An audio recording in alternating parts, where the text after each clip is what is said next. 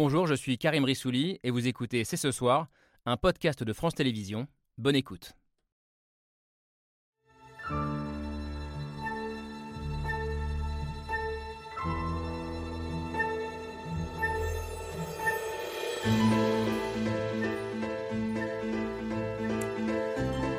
Bonsoir à toutes et à tous, soyez les bienvenus sur le plateau de C'est ce soir. Elle est sans doute euh, l'écrivaine française contemporaine la plus importante et la plus politique. Lue et étudiée dans le monde entier, autrice de plus d'une vingtaine de livres qui ont percuté plusieurs générations. Depuis près de 50 ans, Annie Ernaux écrit, je la cite, pour venger sa race et nous raconte une histoire à la fois personnelle et collective, singulière et universelle. Avec elle, nous allons parler ce soir de révolte, de mépris de classe, d'ascension sociale, de féminisme aussi. Et puis, nous allons débattre de la gauche, sa famille politique et de son nouveau leader, Jean-Luc Mélenchon, qu'elle soutient ouvertement et dont la radicalité, entre guillemets, est aujourd'hui violemment critiquée. C'est ce soir. C'est parti.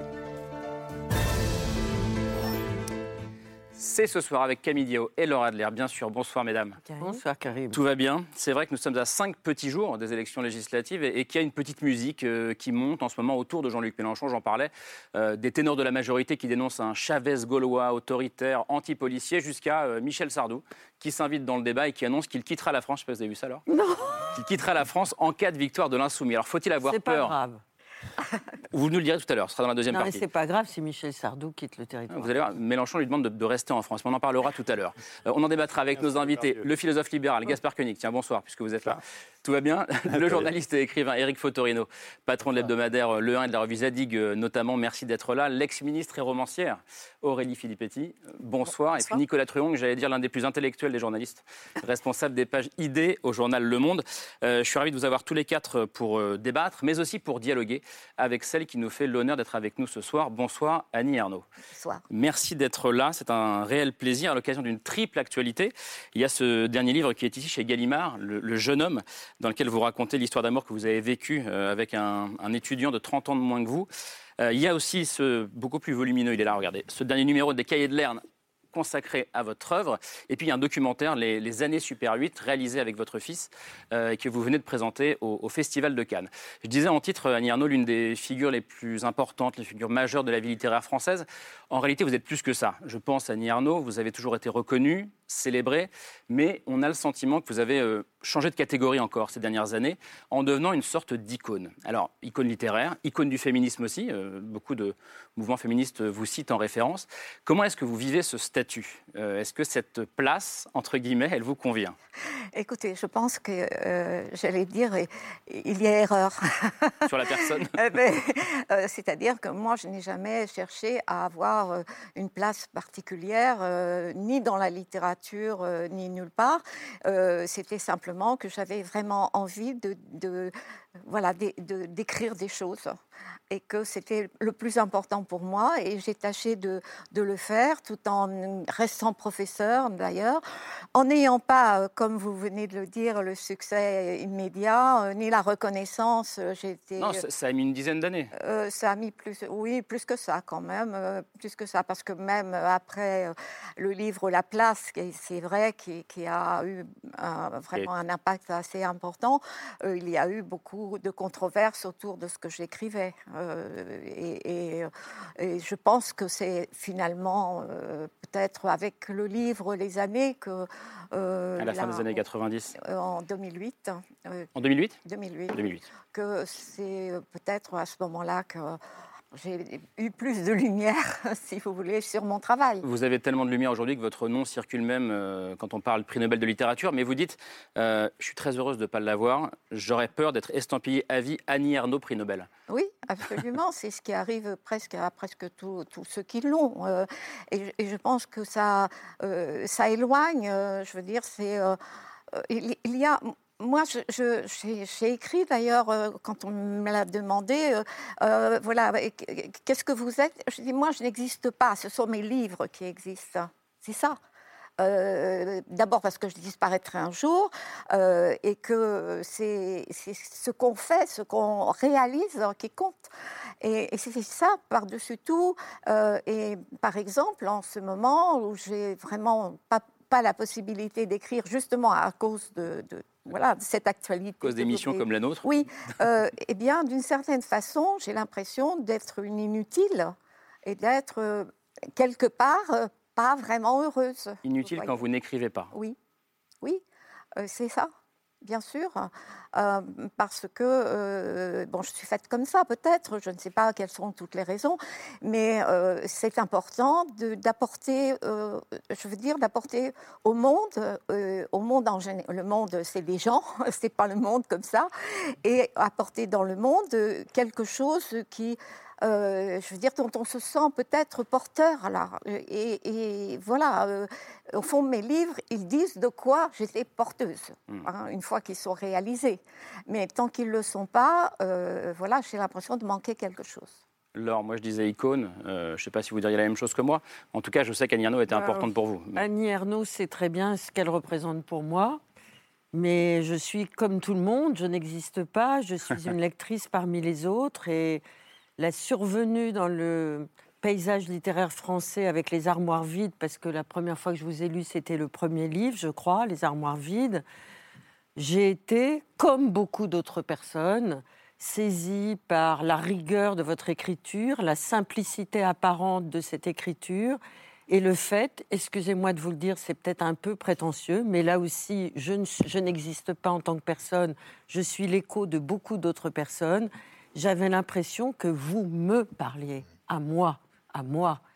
Et je pense que chaque lectrice, chaque lecteur de votre œuvre, parce qu'on ne peut pas dire que ce ne soit pas une œuvre, n'est pas ce sentiment-là. Vous vous adressez à chacune et à chacun d'entre nous parce que peut-être il y a un pacte de sincérité et de loyauté dans ce métier très dur qui est celui d'être écrivain, car c'est un métier aussi. Oui, je, n'emploie pas ce terme métier parce que j'en ai eu un. Euh, j'étais professeur, mais c'est pas si loin. Euh, et, euh, mais quand vous dites pacte de, loyauté, de sincérité, c'est peut-être pas comme ça que je me disais les choses, mais effectivement, au fond si on n'est pas, si on va pas jusqu'au bout dans l'écriture, si on n'est pas sincère, si on, ne cherche pas euh, à dire, à, chercher la, ce que j'ai tantôt appelé la vérité ou la réalité, peu, importe, ou le réel, euh, alors c'est pas la peine de c'est pas la peine de, faire ça, c'est pas la peine d'écrire. Et euh, c'est tout ce qui m'a toujours guidée dans en écrivant, euh, c'est effectivement de mettre au jour. Alors c'est quelquefois très très difficile, effectivement. Il y a toutes sortes de choses qui empêchent. Et puis, euh, mais voilà. Mais c'est surtout euh, une forme aussi de, se placer dans l'écriture au fond à distance. C'est une manière de se, de, de, regarder, de se regarder soi comme si c'était une autre personne. Ça a toujours été ma façon de, me situer dans l'écriture, c'est-à-dire ce n'est pas moi, c'est une personne euh, qui, a, qui a connu telle chose et, il faut essayer de voilà d'écrire. Euh, il y a un côté mémorialiste à l'intérieur de votre œuvre et notamment dans les années dont on a parlé tout mm. à l'heure.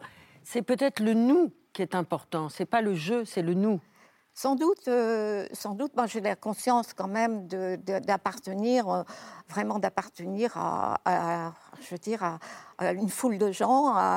Euh, c'est, voilà, je me suis jamais sentie une monade, un, objet vraiment unique. Euh, dans, la société, dans le monde. Et euh, euh, si peut-être enfant, j'ai pu penser comme ça, et, aussi peut-être adolescente, mais, mais ensuite, plus, voilà, en même en tant que jeune adulte, toutes ces choses-là, au fond, m'ont quitté. Et je dirais là, en me souvenant que c'est peut-être justement au moment où j'ai voulu écrire voilà, que j'ai cessé de me penser comme, comme être unique, euh, euh, voilà, qui devait, euh, qui devait réussir, etc. Je vous voyais réagir les uns les autres. On va, je vais vous donner la parole, mais d'abord, vous citiez les armoires vides. Lors, c'était en 74 et jusqu'à le jeune homme qui vient de sortir chez Gallimard. Vous avez constitué au fil des années, Annie Arnaud, ce que vous appelez, vous, je crois que c'est vous qui le dites comme ça, une auto-sociobiographie, une sorte je sais pas, d'autobiographie collective qui fait le lien entre votre histoire, leur le disait, et notre histoire à nous toutes et à nous tous. On en parle après le mail signé Pierre Michel.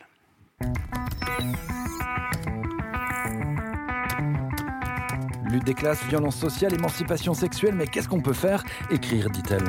Je crois m'engager, je veux choquer, je veux faire prendre conscience. C'est une histoire qui commence par la honte. J'ai pris conscience de mon appartenance sociale par la honte. Père ouvrier à 12 ans, mère ouvrière à 12 ans. Elle était d'une famille, euh, comme on dit, défavorisée, ce qui ne veut finalement rien dire. Annie Arnaud, c'est l'histoire et le portrait d'une romancière sociale. Vous voulez porter témoignage Vous avez écrit un roman? Je dirais j'ai fait les deux. On parle transfuge de classe, on parle d'une métisse sociale, parcours personnel versus récit collectif. Il y a une lutte collective à mener. Je n'aime pas être posée en exemple. Annie Arnaud, c'est une place à part dans la relation dominé-dominant, c'est l'obligation de prendre position. Il existe cette domination, puisqu'il y a un haut et un bas. Annie Arnaud, c'est aussi la sensation que d'échapper à sa classe, c'est moins une question de honte en fin de compte que celle d'une trahison de passer d'une place à une autre, monter dans l'échelle sociale, comme vous dites, on trahit, on est obligé de massacrer quelque chose. Trahison, domination, émancipation. Je vois toujours la domination masculine du monde. Partout. Partout. Elle est là la domination dans la condamnation de l'avortement qu'elle évoque dans l'événement, mais aussi avant. Dans la société actuelle, l'avortement clandestin, c'est quand même une faute. Ça deviendra peut-être plus une faute, je l'espère. La domination, elle est dans la femme gelée, l'institution du mariage et la vie domestique.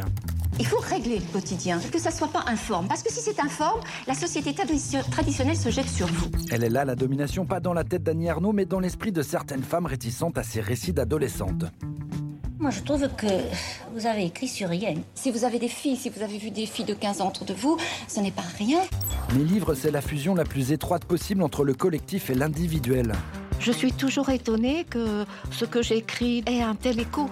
Pas de jeu, mais du on et du nous. Dans une lettre à Emmanuel Macron, Annie Ernaux prévenait à la première personne du pluriel Sachez, monsieur le président, que nous ne laisserons plus voler nos vies. Nous n'avons qu'elle.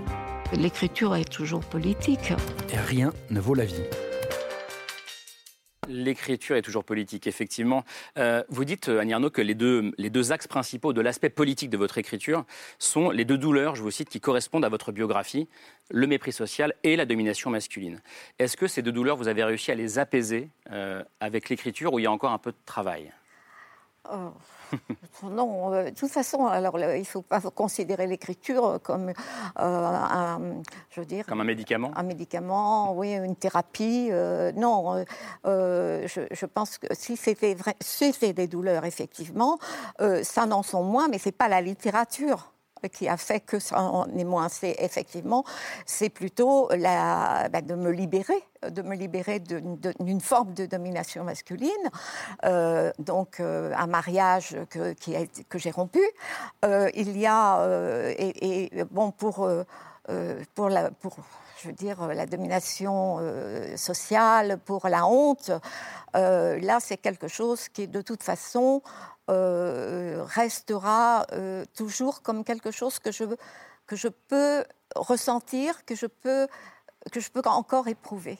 Qu'il euh, y a comme une queue de comète toujours de, la honte qui fait que dans certaines situations, j'éprouve, oui, j'éprouve un, un, sentiment d'illégitimité ou de gêne, de, de me dire encore, ce n'est pas ma place Hmm. par exemple. Mais euh, je verrais plutôt aussi euh, que je suis toujours, euh, je suis sensible et ça reste une douleur. Et c'est pourquoi, voilà, je m'engage en politique aussi. Hmm. C'est de voir justement comment on peut faire honte à des, à des, à des, des, êtres, comment on peut les maintenir dans, dans, une forme de suggestion, de domination. Et ça, c'est quelque chose dont j'ai peine ici à le dire à la télévision, parce que c'est, je, je, je, crois que, par exemple, je ne peux pas passer auprès de, de, gens qui, qui, font du terrassage, qui sont... Euh, je regarde toujours les gens en fonction de ce qu'ils font. dans un supermarché, dans un hypermarché, la fille qui passe, euh, euh, qui passe une espèce de serpillière, je veux dire, c'est des choses qu'on voit. Moi, c'est des choses que je vois. Et c'est des choses qui font que de se dire, mais que c'est pas possible, que c'est mm. pas possible que des vies, on n'a qu'une vie, et qu'une vie, ce soit ça. Et, c'est parce que, justement, j'ai dû éprouver ça que je suis euh, toujours à l'affût euh, sans le vouloir, mais à l'affût de, de, ces inégalités, de ces injustices, euh, voilà, qui, sont, qui peuvent. Alors on dira, mais c'est dans votre tête.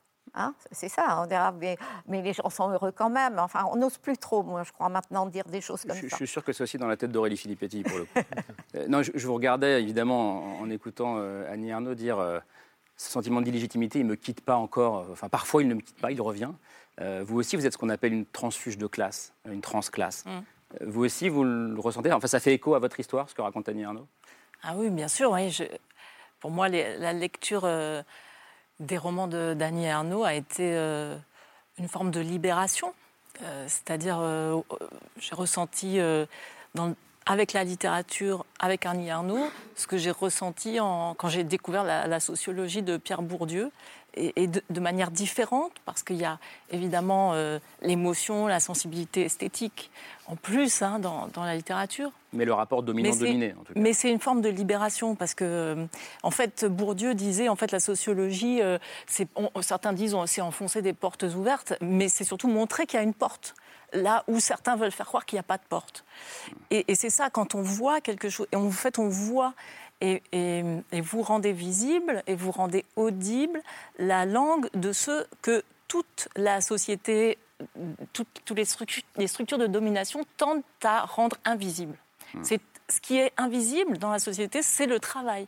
C'est euh, bah, la peine au travail de ceux qui euh, font effectivement, euh, qui passent à la caisse les objets achetés par d'autres ou, qui font des travaux publics dans, mm. dans les rues par tous les temps. Et ça, non seulement rendre ça visible, mais en plus, avec la littérature, on pénètre à l'intérieur. on voit, on ressent en fait un mm. peu ce que peuvent ressentir peut-être ceux qui travaillent et aussi les enfants de ceux qui travaillent. Parce que voilà, c'est aussi le point de vue de l'enfant que j'aime chez, chez, Annie Arnaud. Parce que moi, c'est pareil pour moi. Enfin, c'est aussi, c'est pas moi qui ai travaillé, c'est mes parents qui ont travaillé. Et donc, euh, enfin, qui ont travaillé comme ça. et c'est vous qui avez, entre guillemets, euh, euh, changé de monde. En tout cas, été une immigrée de l'intérieur, comme dit aussi Annie Arnaud. Eric Fotorino. Oui, bah, évidemment, j'écoute avec beaucoup d'émotion et, d'intérêt Annie Arnaud et, et c'est presque les pointillés qui viennent après ces livres et les titres de ces livres. Euh, je pense bien sûr aux amoirs vides, à la place, euh, ce qu'ils disent ou rien, ce qu'ils disent ou rien. Euh, et si vous voulez, à, travers mes lectures, à travers aussi les entretiens que nous avons eus avec Annie quelquefois, j'ai retenu quelque chose de, de très singulier. C'est qu'à un moment donné, entre 1963 et 1972, vous n'avez pas écrit. Vous étiez dans l'envie d'écrire, mais une envie immense. Et vous éduquiez vos enfants, vous éleviez vos enfants, vous aviez vos, cours, et vous, vous, alliez à 40 km de chez vous. C'était une vie où les mots ne pouvaient pas s'assembler dans un collier qui fait un livre. Et c'est ce que vous dites là, c'est, je crois, fondateur comme une matrice, c'est-à-dire qu'il y a une telle envie d'exprimer qui, parce qu'il y avait une domination, parce que le système était ce qu'il était, faisait que vous ne pouviez pas le faire. Et je crois que les livres, c'est comme ça que, comme lecteur, je les ai ressentis, sont arrivés comme une libération, non seulement pour vous, mais pour nous. Et, je voulais ajouter, avec ce que disait justement Laure tout à l'heure en disant, euh, Laure, vous l'avez pris, chaque livre d'Annie, vous les prenez pour jeu, ce jeu, c'est pour vous. Eh bien, il est aussi pour moi, moi, un homme. Je veux dire par là qu'on n'est pas exclu quand on est un homme des livres d'Annie Ernaux. Au contraire, elle nous y invite, elle peut nous cingler, et en même temps, elle nous montre le réel comme il est. Alors, le réel du journalisme est le réel brut, dur. Le réel d'Annie Ernaux, j'allais dire, c'est un réel inaperçu. C'est le réel du romancier. C'est ce qu'on va voir quand on est un écrivain. Hmm. Ce qu'on ne verra pas, en tout cas pas pareil, quand on est un journaliste. Donc, quand on regarde l'œuvre d'Annie Ernaux, les années, par exemple. Les, les années, pour moi, c'est un livre majeur. Pourquoi? Parce que avant de l'écrire, alors je ne veux pas parler à votre place, Annie, mais je crois qu'avant de l'écrire, vous avez cherché une forme. Vous avez cherché une forme et ça vous a pris du temps de chercher une forme. Parce qu'évidemment, un écrivain, il veut marquer par le style, par la manière qu'on le reconnaisse au bout de quelques lignes, on dit ça, c'est Annie Arnaud. Mais vous voyez, c'est rare. C'est très rare qu'un écrivain le reconnaisse aux premières phrases. Et cette musique qu'elle imprime, qui est une musique très intime et en même temps extime, je n'aime pas le mot, mais, mais qui parle au monde, c'est comme le début du misanthrope. Qu'est-ce donc Qu'est-ce donc Comment va le monde? Et qu'avez-vous? Comment je vais moi? Voilà, c'est ce que dit souvent Jacques Weber. Qu'est-ce donc qu'avez-vous? Eh bien, dans Annie Ernaux, on a ça du misanthrope, à la différence qu'elle n'est pas misanthrope, elle est avec nous. Euh, c'est comment va le monde et comment est-ce que je vais moi? Ça résume bien votre euh, façon d'écrire, euh, Annie Ernaux? Oui, c'est euh, effectivement, euh, Eric a raison de- d'évoquer. D'abord, pour moi, la- c'est la recherche de la forme. Et, et, euh, les, les années m'ont demandé beaucoup de temps. Mais euh, chaque livre, en général, euh, me demande effectivement du, du temps pour. lorsque le- il a une certaine ampleur, Hmm. bien sûr. voilà. Mais c'est c'est sûr que c'est la, la plus grande partie de, de, de- de mon, du temps d'écriture, c'est justement d'une réflexion. Oui. Nicolas Truong, je reprenais l'expression euh, venger sa race, euh, qui est une expression d'Annie Arnaud. Est-ce que euh, elle, est très forte cette expression, d'ailleurs. Vous aussi, vous êtes un transclasse, comme on dit, un transfuge de classe. Est-ce que, est-ce que vous aussi, vous, ça vous percute en tant qu'homme, ayant vécu en région parisienne, dans des milieux populaires Oui, bien sûr que ça, ça percute, et aussi dans le sens pris par Éric Fotorino, c'est-à-dire que quand on est un homme, effectivement, on peut trouver sa place à côté des femmes grâce à la à l'écriture euh, d'Annie Ernaux qui nous inclut effectivement et qui nous fait comprendre aussi ce que c'est que la domination euh, masculine. Alors oui, bien sûr, quand on est transclasse, c'est pas tout à fait la même, le même parcours, c'est jamais de toute façon le même parcours. Et puis parfois, finalement, le transclasse, comme le dit très bien d'ailleurs euh, la philosophe Claire Marin dans un de ses livres, est à sa place. Au fond, c'est presque une métaphore, presque de la, de la, de la vie. On est toujours entre, on est toujours entre deux mondes, entre deux âges, entre deux êtres. Donc, mais évidemment que cela parle parce que euh, dans les milieux dans lesquels nous nous trouvons, euh, il y a des choses non dites, invisibles, en fait, qui sont des, prérequis, des codes. Voilà, il y a des règles dans le journalisme, mais aussi des codes. Et effectivement, ceux-là, ils sont euh, imperceptibles. Et la littérature, l'écriture d'Annie Ernaux permet de le faire. De la même manière que celle de, effectivement, de Pierre Bourdieu. De ce point de vue-là, il y a une sorte de, de- de complicité. Et je pense que la, la force, en fait, d'Annie Ernaux, c'est d'avoir trouvé à parler, en fait, ce langage, je dirais, du peuple ou ces affects-là, sans tomber dans une littérature qui pourrait être misérabiliste, dans une littérature, dans une mais, mais forger une littérature au scalpel, au couteau, comme elle dit.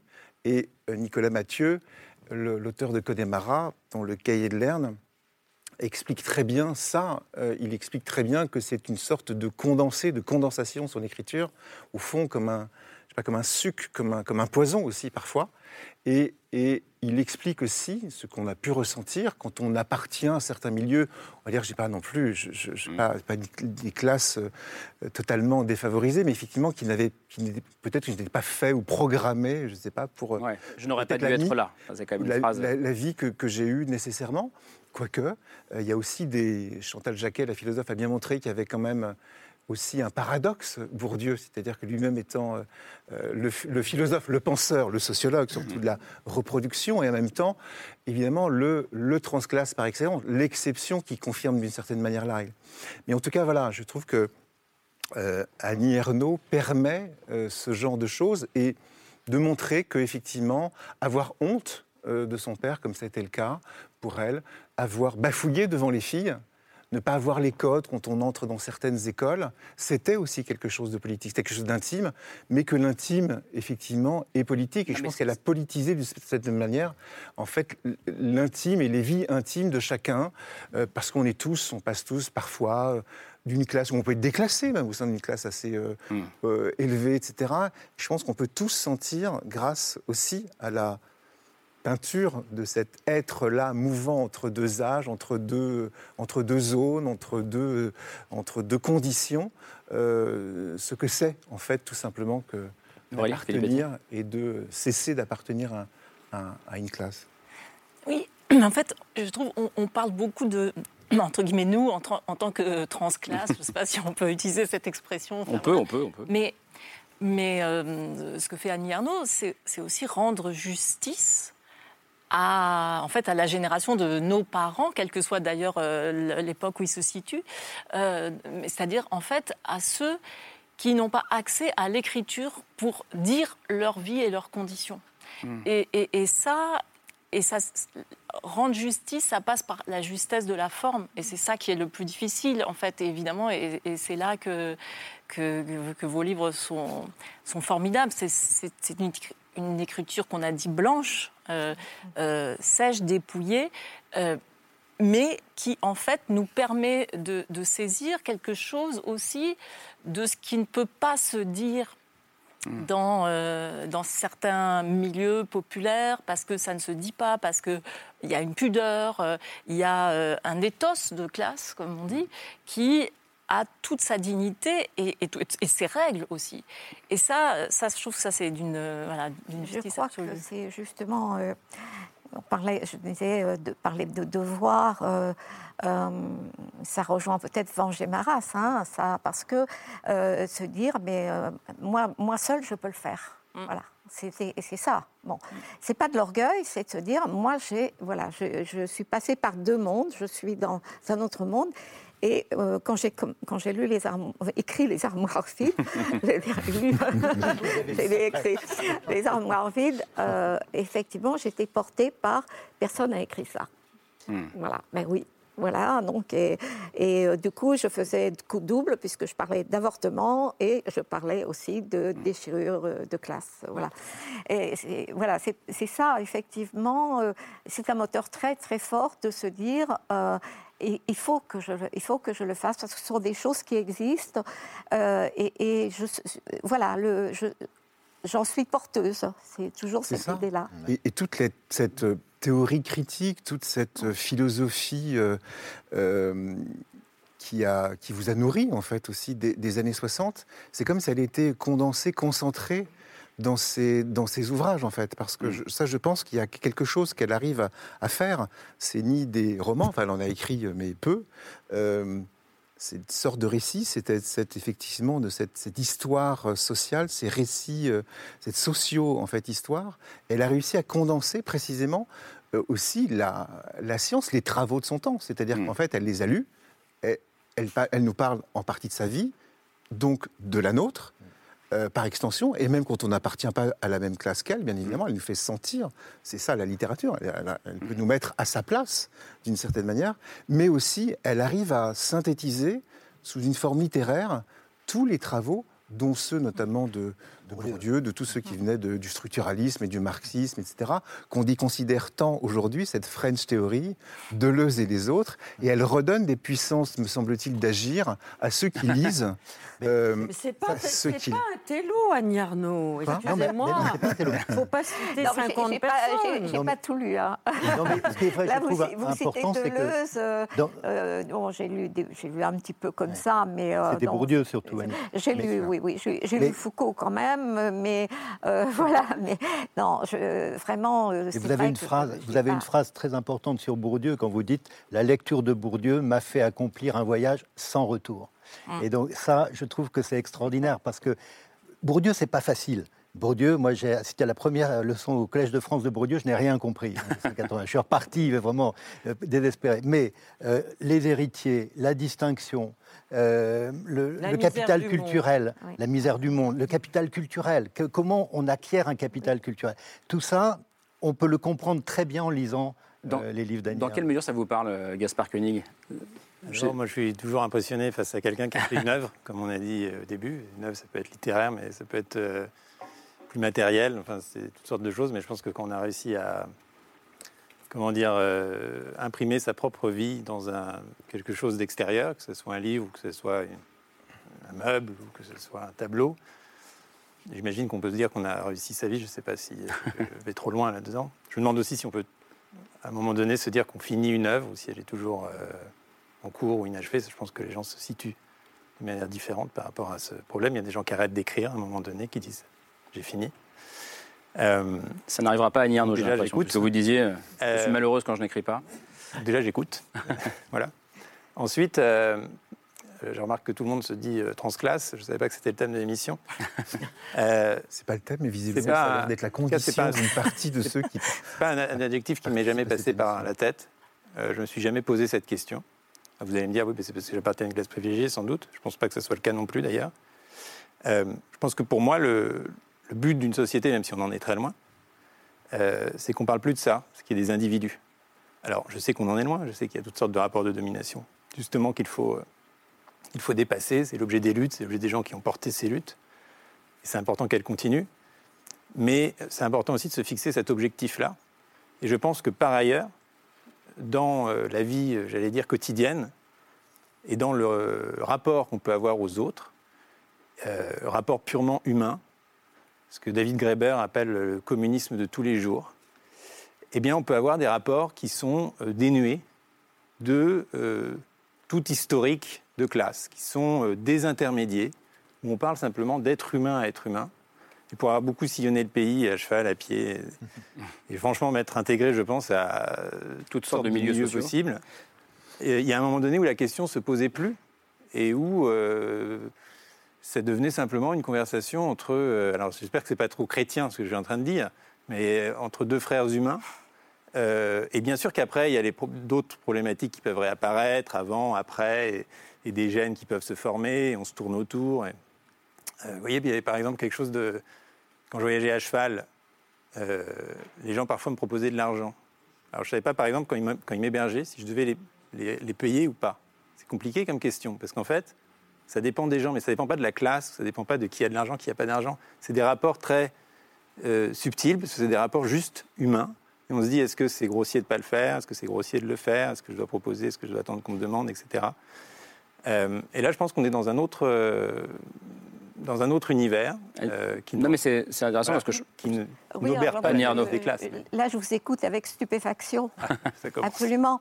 Parce que euh, ça veut dire quoi des, des rapports simplement humains? Justement, euh, la- la- je veux dire, les- il n'y a pas des, des rapports juste humains. Bah, vous, avez, si. vous, avez, vous avez la classe, vous avez la race, vous avez, vous avez plein, il y a plein de choses qui jouent et vous avez. Et le sexe, oui, le sexe, bien sûr, le genre, on va dire. Et euh, alors, c'est bien sûr dans le, le rapport, là, comme ça, euh, juste, euh, de- que vous, vous avez dans des situations, Oui. on peut oublier. On peut oublier, ou du moins, ça n'apparaît pas. Mais euh, ça n'en est pas moins. Sinon, la société, la société serait depuis longtemps autre qu'elle n'est. Je suis bien d'accord, mais je ne pense pas qu'on l'oublie. Je pense que. euh, parce que l'oublier, c'est comme si ça existait d'abord et puis après, on va l'effacer.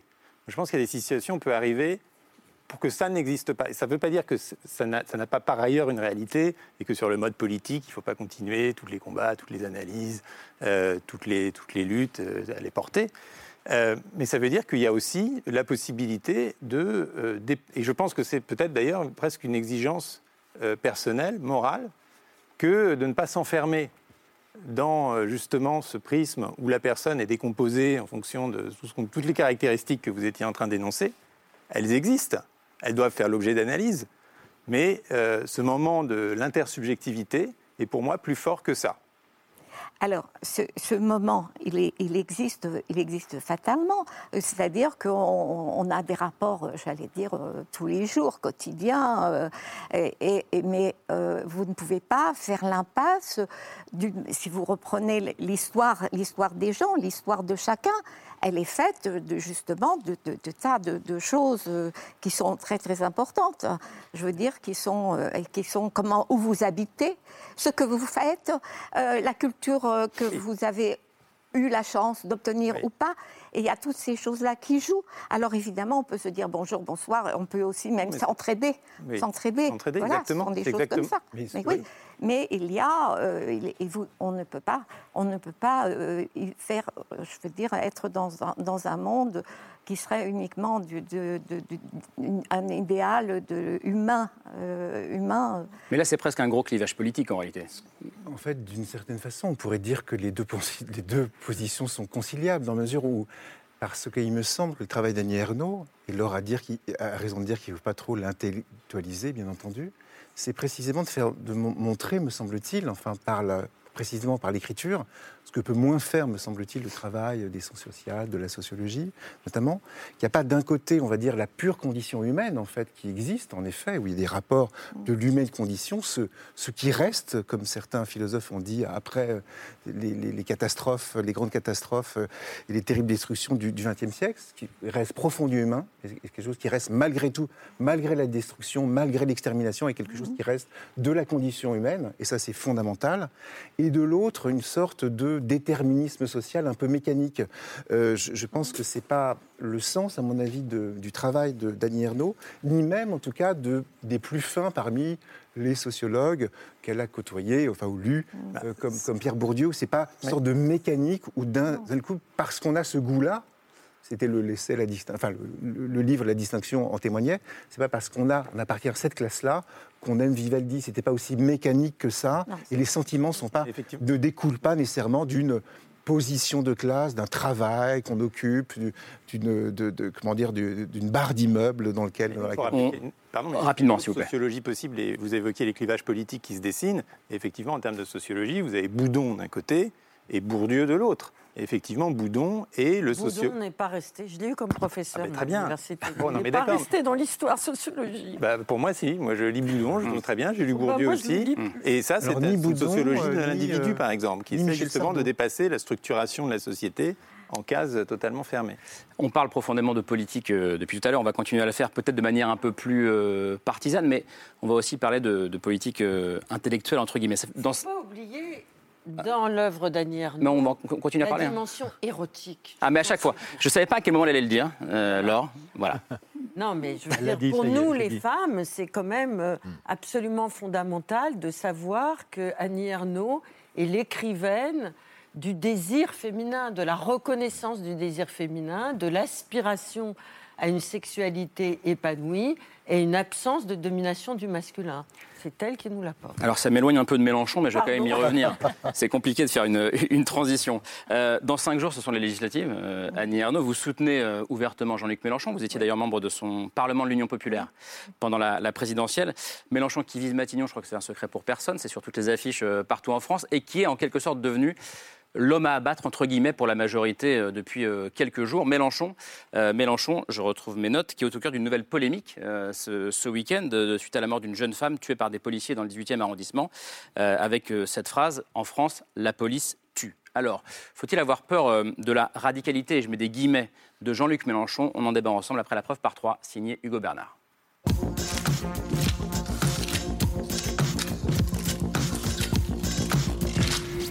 La preuve par trois commence par cette image. Une photo prise samedi à Villeurbanne et dans laquelle il y a Grantin Jean-Luc Mélenchon. Notre futur Premier ministre, Jean-Luc Mélenchon, un tonnerre d'applaudissements Le chef de file des Insoumis dans la métropole lyonnaise pour soutenir les candidats de l'ANUPS aux législatives et convaincre les électeurs. Assez de ce monde Commençons à le changer de la cave au grenier nous le ferons. Élisez-nous. Je serai votre Premier ministre. J'ai pas peur. Jean-Luc Mélenchon, conforté par les sondages. Depuis quelques jours, l'écart se resserre entre le bloc de gauche et le bloc macroniste. Une tendance confirmée par le vote des Français de l'étranger ce week-end qui place les deux formations en tête. Résultat, dans cette image, il y a aussi grand deux, des sourires. Des sourires qui contrastent avec l'ambiance dans l'entourage du président de la République. Vous dites que Jean-Luc Mélenchon est un Chavez gaulois. Oui, parce que c'est exactement euh, ce que je crois. C'est un personnage autoritaire. Depuis quelques jours, celui qui se verrait bien Premier ministre concentre toutes les attaques. Avec la régulation soviétique proposée par Jean-Luc Mélenchon, il propose une société où soit tout est interdit, tout est organisé. Les ministres agitent le spectre d'une menace rouge et jugent le leader de la France insoumise trop radical. Jean-Luc Mélenchon, c'est comme Marine Le Pen. Ce sont des jumeaux de la peur. Jean-Luc Mélenchon, ennemi numéro un du camp présidentiel. Enfin, dans cette image, il y a grand 3 le logo de l'ANUPS. L'ANUPS encore au cœur des débats ce week-end, samedi, après que des policiers aient tiré sur les passagers d'une voiture qui refusait d'obtempérer, tuant une femme. Jean-Luc Mélenchon déclarait sur les réseaux sociaux La police tue. Ces propos, Jean-Luc Mélenchon, est-ce que vous les assumez à nouveau ce matin? Évidemment. Il n'y a qu'à cette condition que vous réagissez, donc il faut parler la langue qui s'entend. Une radicalité qu'il juge nécessaire pour que le sujet fasse débat, mais qui indigne de nombreux politiques faut aujourd'hui, euh, dans la vie politique, les personnages qui s'expriment de cette manière à l'égard de la police, les mettre hors d'état de nuire. Une photo, trois détails et une question. Faut-il avoir peur de Jean-Luc Mélenchon? Alors question volontairement provocatrice, et qui rejoint la question de la radicalité. On va mettre aussi des guillemets à ce, à ce mot radicalité. Que répond le libéral, pour le coup, Gaspard Koenig? Vous avez écrit dans Les Échos euh, qu'il fallait s'inquiéter de l'hégémonie culturelle de, de Mélenchon. Non Non. Pas dans Les Échos alors Ailleurs Non, mais je ne pense pas avoir. euh, Non, vous n'avez pas écrit ça Parce que, euh, au contraire, euh, moi, Alors, je suis oublions. intéressé par le discours de Mélenchon. C'est vrai Je pense qu'en tant que libéral, il dit des choses très importantes sur les libertés publiques, sur la société, sur la police. Là, on l'a entendu, ce qui est factuel. La police tue, effectivement. Il faut quand même peut-être s'en soucier. Sur les institutions aussi, puisque c'est quand même le seul aujourd'hui à dénoncer le présidentialisme que les libéraux font depuis Raymond Aron. Euh, donc évidemment, il y a des choses qui me, qui me bloquent euh, par ailleurs. Sur le plan économique, plutôt peut-être euh, Oui, sur le plan économique, sur le plan euh, international, euh, sur le plan. euh, vous savez, moi, j'ai fait campagne pour la simplification. Il y a un institut qui a posé la question à tous les candidats qu'est-ce que vous allez faire pour la simplification administrative? Chacun répond un truc, le main sur le cœur, une commission, machin. Mélenchon, il dit non, rien. Moins de normes, c'est moins d'État. Donc, c'est quand même un étatiste. C'est pas la gauche libertaire que je préfère. Mais je trouve qu'il dit des choses importantes pour le pays. Je trouve en plus que le pouvoir en place a sacrément besoin d'un contre-pouvoir que cette espèce de technopragmatisme qu'on nous impose est juste insupportable, éteint le débat politique, qu'on ne peut pas continuer encore cinq ans sans avoir de vraie politique, c'est-à-dire de doctrine, et que par ailleurs, bah, un, parle- un Parlement, c'est effectivement fait pour, euh, pour exister, et qu'un Parlement qui est en situation de cohabitation produit souvent des réformes beaucoup plus radicales, en tout cas beaucoup plus euh, complètes, euh, qu'autrement. Ça a été le cas dans les années 80, Chirac, les privatisations, ça a été le cas sous Jospin avec les 35 heures, c'est des moments où le gouvernement gouverne, agit. Il n'est pas là juste pour euh, représenter la nation. Parce que la Ve République pâtit énormément, c'est ce que Jean-François Revel appelait euh, euh, la- l'absolutisme inefficace de cette élection présidentielle au suffrage universel qui en fait empêche l'action, paradoxalement. Et que ce genre de- de- d'équilibre qu'on peut trouver avec un Parlement d'une tendance différente peut être extrêmement intéressant. Par ailleurs, j'ajoute que je ne trouve pas que le programme de Mélenchon soit si radical ou extrême. Quand vous comparez avec le programme de Mitterrand, enfin de, de programme commun de 81, il y a quand même la nationalisation des banques qu'ils ont faite. Alors, à tort, je pense, c'est-à-dire ils l'ont rapidement défait. Mais néanmoins, euh, c'était un programme, euh, là, pour le coup, si on parle de soviétisation de l'économie, etc., mais on a, on a traversé ça. On a traversé ça, on n'en est pas mort, on s'en est remis. Je je pense pas que c'était la meilleure chose qu'ait fait la France, mais en tout cas, Jean-Luc Mélenchon, il n'en est pas du tout là. Parce que lui, c'est le SMIC à 1400 euros. Donc je trouve même parfois assez le- vous le timide. trouvez un peu timide. Un peu timide dans les propositions structurelles. Je m'y attendais pas, ça. Dans les propositions, dans les propositions structurelles qu'il peut faire. Après, là où euh, je m'inquiète un peu, et où ce n'est pas tout à fait ma tasse de thé, c'est cette idée qu'on entend sur la vidéo de réformer la société de la cave au grenier. Et c'est là que je, je différencierai euh, la radicalité et l'utopie. Et l'utopie, le problème de l'utopie, c'est pas qu'elle n'est pas atteignable. Le problème, c'est quand on, est- quand on l'atteint, justement. Euh, et l'utopie, en fait, c'est l'idée que un homme a un plan, ou quelques hommes ont fait un plan, qui couvre absolument tous les aspects de la vie sociale, économique et politique. Et quand vous regardez le programme de la France Insoumise, qui est très bien fait, vous avez absolument tout, c'est très très fourni, c'est tout est chiffré, etc. Et c'est ça qui m'inquiète. C'est l'idée, on va tout refaire, on a un plan, et puis on va faire coller la réalité au plan. C'est exactement ce que Popper euh, reprochait aux utopies. Quand vous lisez d'ailleurs la première utopie qui a donné son nom à ce substantif, qui est celle euh, de Thomas More, c'est un, un enfer sur Terre. Parce que lui, son goût, c'est d'avoir des rues droites à angle droit, et puis ceci. Et donc, effectivement, c'est quelque chose de très planificateur. D'ailleurs, Jean-Luc Mélenchon assume le terme, notamment sur la question écologique. Comme le président de la République, d'ailleurs. Alors que le radicalisme, euh, le radicalisme, c'est quelque chose qui, qui peut être dans l'espace centriste euh, radical dans ses propositions parce que elles sont structurelles, mais qui en même temps va ensuite laisser de la liberté aux acteurs pour se les approprier. C'est intéressant que la, que la radicalité soit devenue, euh, l'un ou l'autre d'ailleurs, so- soit, soit devenue un, un gros mot, ou en tout cas synonyme d'extrémisme aujourd'hui. Oui. Non, non, pardon. Non, mais sur juste le mot, et je laisserai Eric développer sur la, peut-être la, que- la question politique. C'est vrai qu'effectivement, ce, ce mot de radicalité, qui, selon l'étymologie, je parle sous le contrôle d'une professeure de français latine, vient de, effectivement d'un mot qui veut dire racine. Et donc, effectivement, il s'agit de, se- de s'intéresser au fondement, à la structure, aux fondations. Donc, effectivement, alors il y a une confusion parce qu'effectivement, Marx, qui était non seulement un, un radical au sens euh, qui voulait prendre les choses à la racine, précisément, et voir comment était, euh, fonctionnait euh, la société et quels étaient les rapports de domination entre, les, pour faire vite, les bourgeois, les prolétaires, etc. Il voulait refonder la philosophie à partir de l'homme et non pas à partir de, de Dieu et de, voilà, des, des théories de l'époque. Effectivement, lui-même était radical au sens, euh, si vous voulez, insurgé. mais en fait, la radicalité, on peut imaginer évidemment un centrisme radical. Le parti radical peut- est centriste. Alors, comme ça, Exactement, on peut imaginer. Voilà, c'est-à-dire que la, la radicalité, en fait, c'est ça. Et, mais par contre, effectivement, aujourd'hui, c'est devenu le synonyme d'extrémisme. Et là, euh, Caspar Koenig dit bien qu'effectivement, dans ce cas-là, si c'est l'extrémisme Jean-Luc Mélenchon, dans ce cas, dans ce cas-là, euh, euh, François Mitterrand, c'est l'ultra-gauche. Enfin, je ne sais pas comment on l'app- on l'appelle. C'est euh, c'est Je pense qu'il se retourne dans sa tombe. manière. donc, donc, de, de ce point de vue-là, c'est ça. Et après, la dernière chose un peu étymologique sur le, mot lui-même, c'est qu'effectivement, donc on est passé de la radicalité, de la recherche des fondements, de la racine des choses, et de réformer selon, voilà, vraiment en profondeur, une société de manière libérale, socialiste, euh, comme on le voudra, à effectivement l'extrémisme. Et là, le petit paradoxe que je, je vois dans les temps, même s'il y a une sorte de moment un peu hégémonique de la France insoumise, de la NUPES, etc., c'est qu'à la recherche des racines, il y a une volonté de fonder la radicalité autour des racines. Là, pour le coup, c'est des, des mouvements enracinés d'extrême droite qui, eux, là, pour le coup, font de la radicalité, mais avec l'ancrage, le sol, le sang, etc. Aurélie juste, euh, je reviens sur Mélenchon. Quand il dit la police tue, c'est- votre camp politique euh, aujourd'hui. Oui, tout à fait. Euh, rien ne vous dérange de la part d'un homme qui veut devenir euh, Premier ministre? Est-ce que vous dites c'est utile, comme lui? Sinon, on n'en débat pas. Écoutez, il a été clair, je pense. Il y a une jeune femme de 21 ans qui est morte, là, euh, d'une balle dans la tête. C'est ça la, la réalité dont il parle.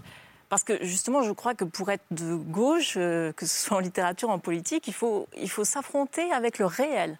Et en fait, de quoi il parle? Il parle de ça, de cette jeune fille de 21 ans qui était passagère d'un véhicule, qui n'avait, voilà, qui, qui n'était euh, coupable de rien puisqu'elle ne conduisait pas la voiture, hein, euh, dont on nous dit que bon, elle a, risqué de percuter des, policiers. Enfin, elle, elle conduisait pas et elle est morte. C'est ça la, réalité et c'est ce dont il parle.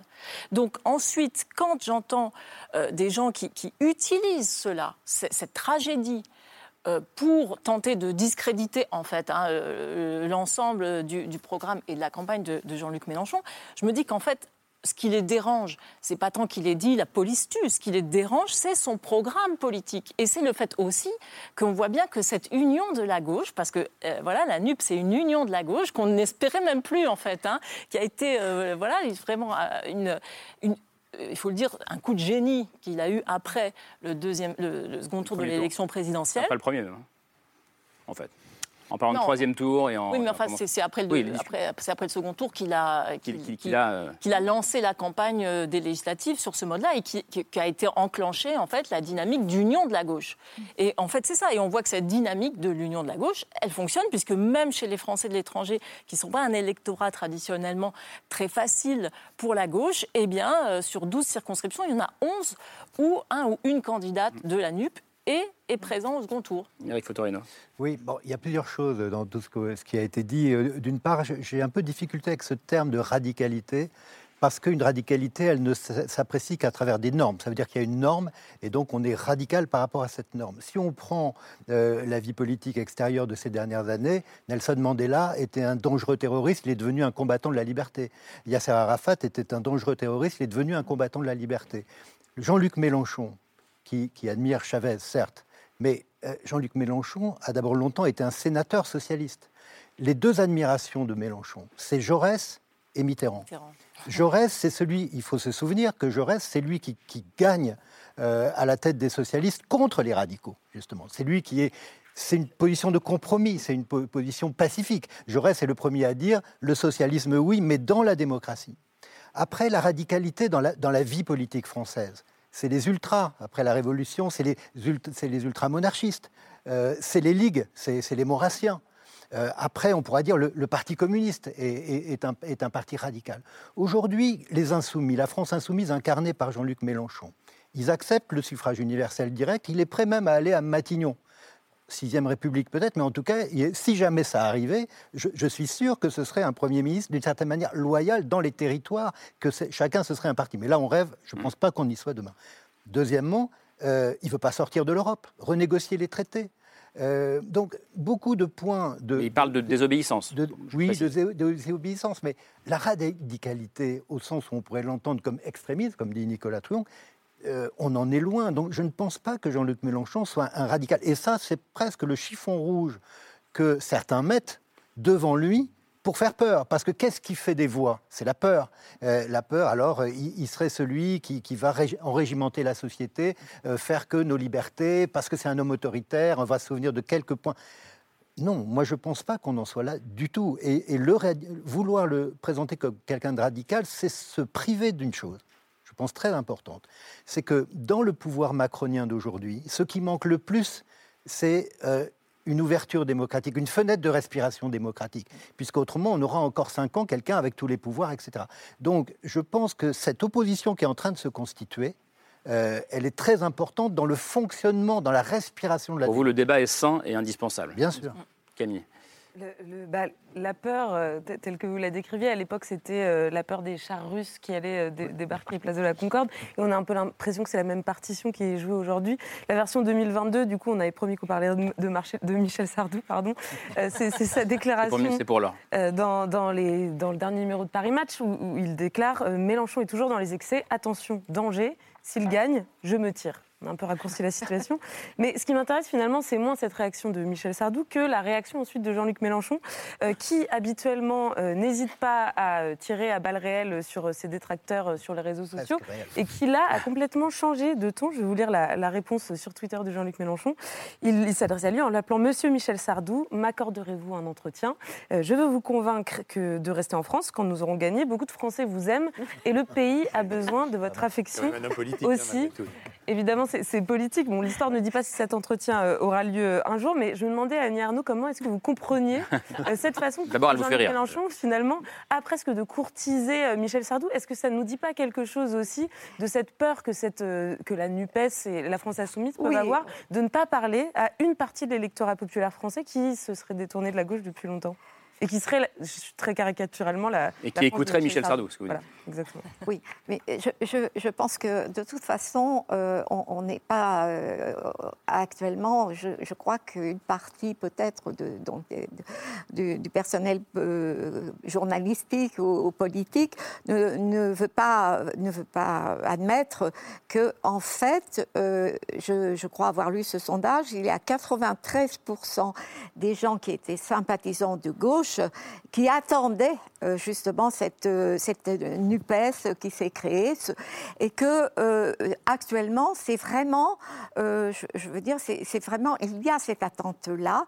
Et donc euh, Jean-Luc Mélenchon en est lui aussi très conscient. Et qu'il ne va pas, euh, il va absolument pas se répondre je ne sais quoi à Sardou, ce qui mériterait en fait sans doute, hein, mais, mais euh, et que euh, oui, mais je- je- euh, il est- c'est pas un radical, euh, vous l'avez dit, euh, c'est pas un radical Mélenchon. C'est quelqu'un qui veut effectivement changer le, mode de, je veux dire, de gouvernance actuelle et, et, plus évidemment les fondamentaux, c'est-à-dire plus de justice sociale, plus euh, d'espérance pour tout le monde. Vous diriez que vous êtes plus radical que lui, vous? Peut-être. voilà. Oui, c'est sûr, on sent parfois ça dans, dans- dans l'écriture. Mais pour revenir à ce que vous disiez, en effet, il y a deux choses. Je pense qu'il peut y avoir un, un amour sincère pour Michel Sardou, qui représente une une France populaire, mais pas uniquement, qui a fait euh, vibrer euh, des, des familles, euh, des familles euh, effectivement qui, euh, qui n'appartiennent pas effectivement à une certaine classe urbaine de, de la gauche aujourd'hui. Et je pense qu'il peut tout à fait y être sensible, d'une part. D'autre part, il se trouve que Michel Sardou, j'ai eu l'occasion de faire un entretien avec Guy Bedos, vous voyez, je ne suis pas si, fait du journalisme aussi euh, voilà, intellectuel, avec deux grands... euh, euh, comment dire grandes euh, figures. Voilà, de grandes figures. Euh, il s'intéresse à pas mal de choses. Il m'a plutôt parlé de Václav Havel à l'époque, etc. Et il a plutôt été embêté d'ailleurs par la droite que par la gauche, en fait, Michel Sardou, avec la France ne m'a la France m'a laissé tomber. C'est plutôt le pouvoir giscardien qui l'a embêté que le pouvoir de gauche. Mais sinon, je pense qu'en effet, politiquement, vous avez raison dans la mesure où cette gauche-là, insoumise, mais on le voit partout, euh, en Europe, aux États-Unis, cherche à effectivement faire la jointure entre une gauche, euh, dirais, de, de classe, de, de gens diplômés, euh, parfois des intellos précaires, ou des, voilà, des, des, des Celle qui a voté principalement pour lui au premier tour de la présidentielle. avec effectivement, c'est ça, le, le- le milieu rural, c'est ce qu'essaye de faire François Ruffin aussi de la France insoumise là-dessus. Il incarne cette, cette voie-là. Et je pense que la volonté de, de, faire la jonction entre ces électorats urbains périurbain et euh, banlieusard, on va dire, et de la banlieue, effectivement, est une donne, en tout cas, est une donne politique, s'il n'enlève rien à une éventuelle sincérité de, de vouloir garder, et, euh, comment dire, euh, Michel Sardou et Raymond Boudon euh, en France.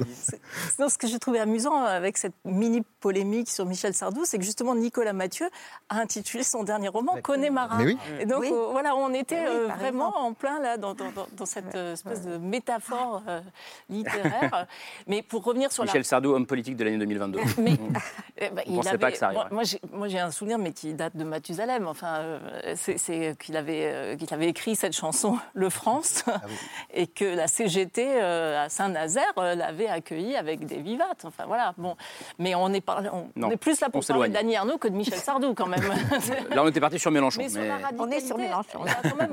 Aujourd'hui, je pense qu'il y a une certaine aspiration à une forme, euh, alors, de, de- de radicalité dans l'engagement. C'est ça, en fait. C'est que je pense que les électeurs de gauche ont été tellement déçus par le passé en ayant voté pour euh, des, des gens sous le quinquennat de François Hollande, enfin, et, et ensuite de ne pas avoir eu la politique pour laquelle ils croyaient avoir voté, que finalement, une certaine forme de, radicalité est aussi euh, synonyme de sincérité. Et ça, il ne faut est- pas le négliger. Ce qui est intéressant quand on parle de la radicalité, c'est que c'est en ce moment, c'est comme s'il y avait d'un côté le camp des radicaux, qui soit d'ailleurs euh, d'extrême droite ou d'extrême gauche, euh, et le camp de la raison.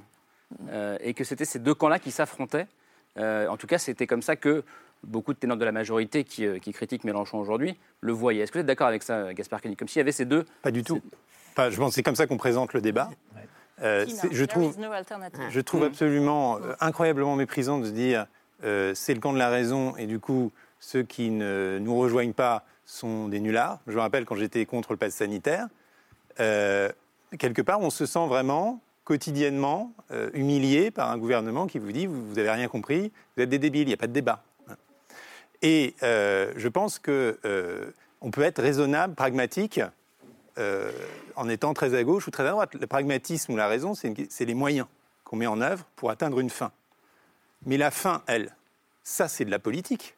Et cette fin-là, cette doctrine, cette vision du monde qu'on propose, elle est toujours aussi importante maintenant que jadis. Et on a vécu euh, un peu 20 ans sur l'illusion de euh, la fin de l'histoire, de la fin des doctrines, du post-politique. Et on voit que tout ça, ça ne marche pas, que heureusement d'ailleurs, il y a toujours des belles doctrines politiques qui sont en train d'être construites, qui s'inspirent d'ailleurs de leurs euh, prédécesseuses, et que sur la base de ces finalités qui sont forcément très ambitieuses, on peut ensuite raisonnablement trouver tel ou tel chemin pour y parvenir.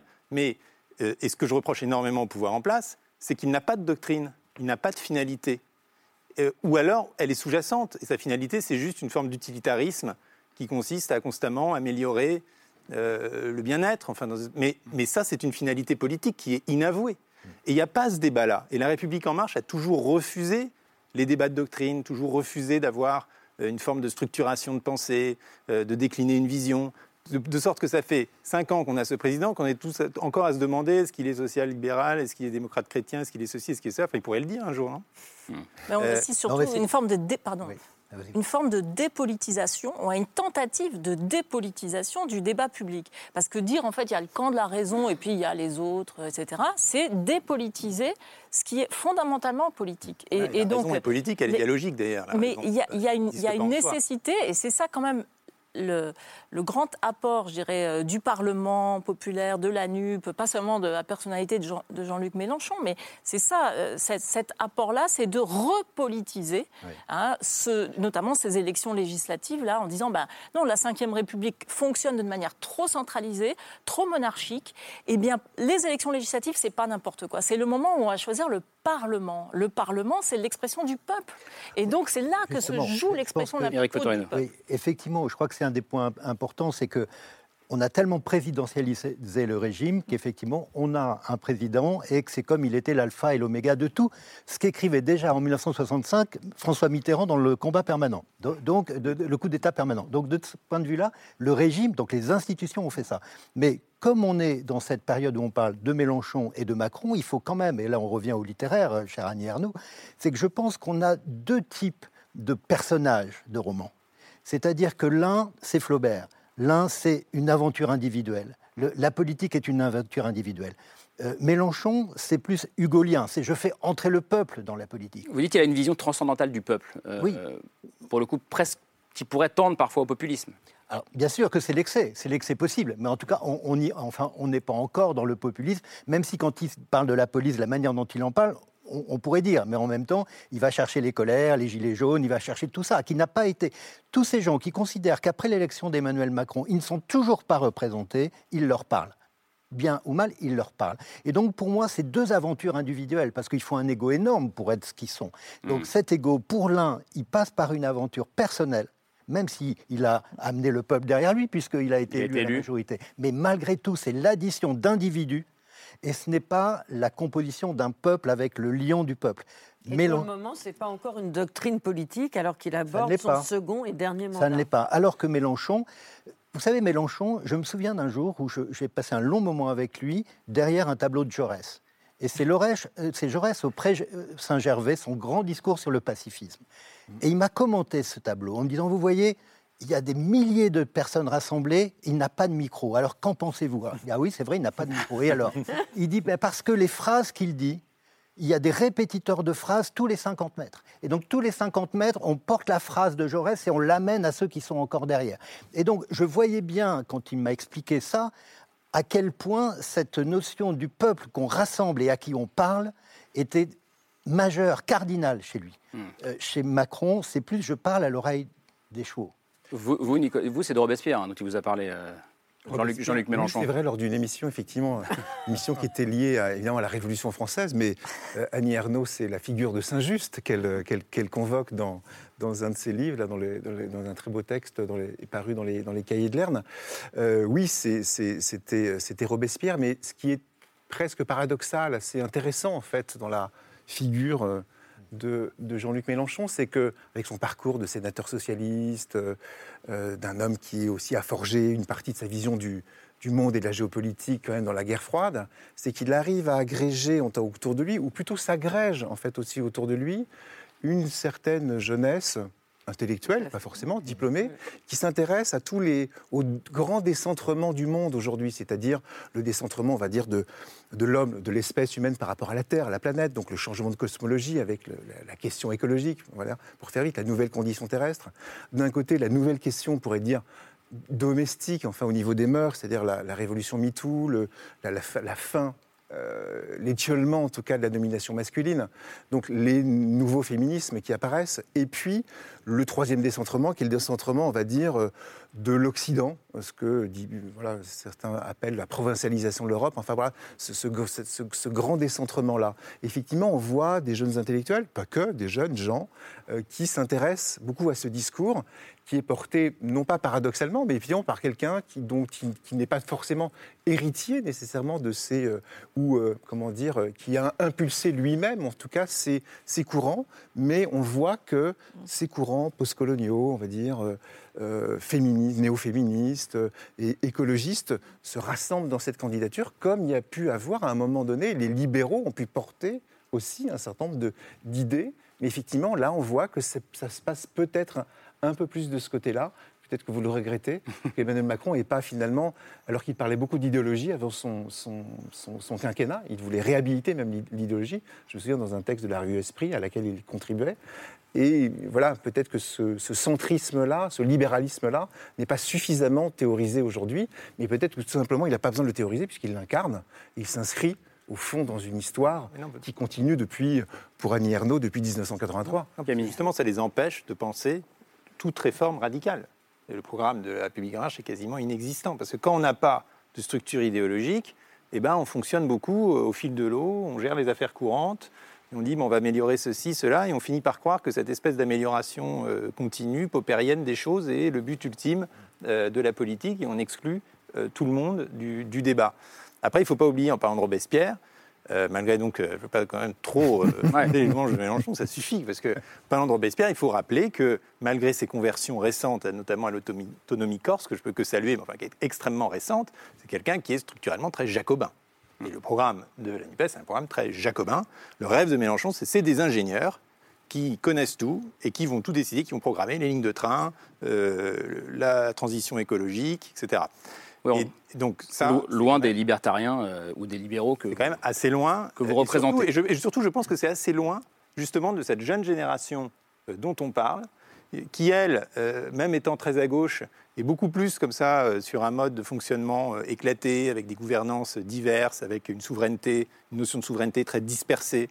Euh, et qui euh, va, à mon avis, pas se reconnaître dans une gestion euh, très Tout à fait. verticale. Un Robespierre, voilà. un Jacobin, un Jacobin pas un. Le problème, c'est que c'est la 5 République qui C'est pas les ingénieurs, le programme de la NUP. C'est au contraire le Parlement, revivifier le Parlement. Oui, mais moi j'avais entendu une fois parler notamment d'économie et il disait mais ça sert à rien qu'il y ait un marché, etc. Il suffirait qu'il y ait des gens, des bons ingénieurs qui connaissent bien les chiffres et puis vous organiserez les choses de manière de manière cohérente. Camille. Les, trois grands mouvements que vous décrivez à l'instant, Nicolas Truon, donc en groupe euh, féministe, euh, écologie et, euh, et post-colonial, ça, ça fait écho aussi à cette fracture qui, qui, est en train de se creuser de plus en plus au sein de la gauche. en gros, pour, pour, caricaturer, on nous explique qu'il y a une gauche qui serait incarnée plutôt par le printemps républicain, qui serait attachée à la République, à la laïcité, à l'universalisme, et une autre gauche qui, qui, se, qui se serait couchée finalement devant des revendications identitaires, devant le, le wokisme, et je mets des guillemets à ce, à ce terme venu des États-Unis. J'aurais bien aimé avoir votre sentiment, vous, sur cette euh, fracture, ou supposée fracture à Arnaud. Est-ce qu'on est devant des gauches irréconciliables? Je, crois tout simplement qu'on exploite euh, de l'autre côté, euh, du côté droit, toute cette question de laïcité en ce moment pour justement de, donc, discréditer Mélenchon hein, et, et, la NUP. La NUP NUPES. Pas des droits, il y a aussi toute une partie, euh, notamment. Oui, oui, non, mais ça existe, effectivement. Mais euh, je, pense que. De, oui, je, me dis que ça se. Il faudra en débattre, bien sûr, et que ça, se, que ça ne se fera pas euh, comme ça s'est fait, comme ça se fait par des petites phrases de ministres actuellement, enfin, dans la précédente présidentielle. Ah, C'est dans le gouvernement. gouvernement, voilà. Euh, effectivement, avec des gens qui, euh, qui comme Blanquer, euh, bon, par, exemple, qui, qui, avaient des mots qui étaient vraiment contre, contre le, qui, qui, évoquaient le wokisme, le séparatisme, etc. Et je pense qu'il y aura un autre langage, une autre façon de parler, de parler de, de, ces et de plus en faire peut-être une question centrale, parce que ça a été monté effectivement en épingle continuellement ne plus en faire une question centrale, mais la regarder en face, en débattre malgré tout Oui, en débattre, mais bon, il y a des pays où ça se passe quand même beaucoup mieux, comme en Angleterre. Hein. on, fait pas, on ne fait pas de, des crises à chaque fois qu'on voit une femme voilée dans la rue. Hein. Et c'est euh, là, on a eu quand même des épisodes dans le, dans le, dernier quinquennat qui étaient absolument incroyables. Quand le, il y a eu le hijab de course qui était interdit. Euh, vendu par Decathlon. Euh, oui, de Decathlon. Vous parlez dans oui, oui, c'est ça. Vous parlez dans le. Et puis il y, il y, en a, il y en a eu, il y en a eu beaucoup d'autres. Il y a eu euh, aussi cette chanteuse qui, qui, qui ne pouvait pas. Ménel dans The Voice. Oui, c'est ça. bref, c'était continuellement, le voile était agité, c'était le chiffon rouge. Hein, voilà. Et donc, je pense qu'il y a une autre façon, et je ne vois pas du tout avec la NUPES, je ne vois pas du tout avec Mélenchon, euh, comment, euh, justement, qui rassemble beaucoup de, diversité, comment euh, on, pourrait fonctionner comme on a fonctionné jusqu'ici depuis je dirais, il n'y a pas que 5 ans, c'est-à-dire même depuis, je dirais, 20 ans, 25 ans. Depuis que François Mitterrand vous a trahi, si je, si, si je vous non, suis bien. Non, ça commence plutôt avec le, avec l'histoire de Creil, les filles voilées à Creil. Hein, c'est là que ça commence. En 89. 89. Pour conclure, parce qu'on va devoir. C'est un débat important, mais je pense que de manière générale, l'alternative un peu rebattue entre le social et le sociétal est petit à petit en train d'être dépassée, mais pas simplement au sein de cette nouvelle mmh. euh, coalition euh, à gauche. Euh, finalement, on pourrait aussi saluer un ministre d'Emmanuel Macron, j'en ai beaucoup parlé euh, de Jean-Luc Mélenchon, de, la, NUPES, euh, Papendiaï, euh, qui est ministre de, l'Éducation nationale, qui lui-même a contribué à faire en sorte que cette opposition un peu, fausse entre le social et le sociétal, au fond, voilà, bah, si on s'intéresse à la discrimination, à l'embauche d'un certain nombre de populations, c'est évidemment, si, si on essaie de remédier à ça, ce n'est pas une question sociétale. Là, je pas le temps de parler des questions de voile, de hijab, etc., qui disent beaucoup. Ça serait bien trop long. Mais en tout cas, si on prend juste ce point-là, on voit bien que cette, cette question de discrimination à l'embauche, par exemple, sur laquelle on pourrait travailler, jouer, largement améliorer, est aussi une question sociale, puisque bien sûr, c'est après une personne, une famille qui a un emploi, etc. Donc là, lui, notamment, Papine de ce point de vue-là, et d'ailleurs, euh, je crois que le, le candidat que vous soutenez l'a, salué, a salué sa nomination, incarne, me semble-t-il, aussi ce dépassement possible qui transcende, qui peut transcender, là pour le coup, la droite et la gauche aujourd'hui en France. Merci beaucoup. Euh, merci à tous et tous d'être venus, euh, d'être venus ce soir. Merci Aurélie Filippetti. Merci. merci Nicolas Truong à lire dans le, dans le Monde. Merci Gaspard Koenig. Euh, Eric Fotorino, j'ai parlé de Zadig et du 1 en vous présentant. Il y a aussi Légende, votre autre journal, votre magazine. Cette semaine alors. Bien joué, bien joué, hein, franchement. Vous saviez qu'il allait gagner un 14e titre. Enfin, on s'en doute. Ouais, c'était pas gagné cette année. Franchement, bien joué. et puis Annie Arnaud, il y a donc, vos trois actualités que je, que je rappelle. Le jeune homme chez Gallimard, qui est ici. Ce formidable numéro des Cahiers de Lerne consacré à, votre œuvre. Et puis, on aura le temps d'en parler euh, la saison prochaine, votre film qui sortira au mois de décembre avec votre fils, qui s'appelle Les années Super 8. Euh, Laure, Camille, merci à vous. On se retrouvera demain autour de 22h35 après la Grande Librairie. Passez une bonne fin de soirée. Merci.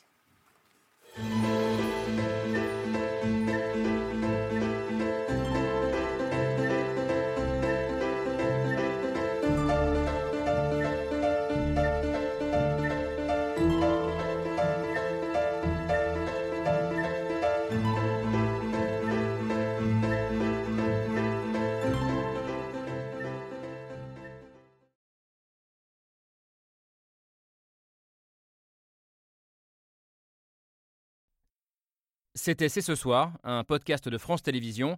S'il vous a plu, n'hésitez pas à vous abonner. Vous pouvez également retrouver les replays de l'émission en vidéo sur France.tv.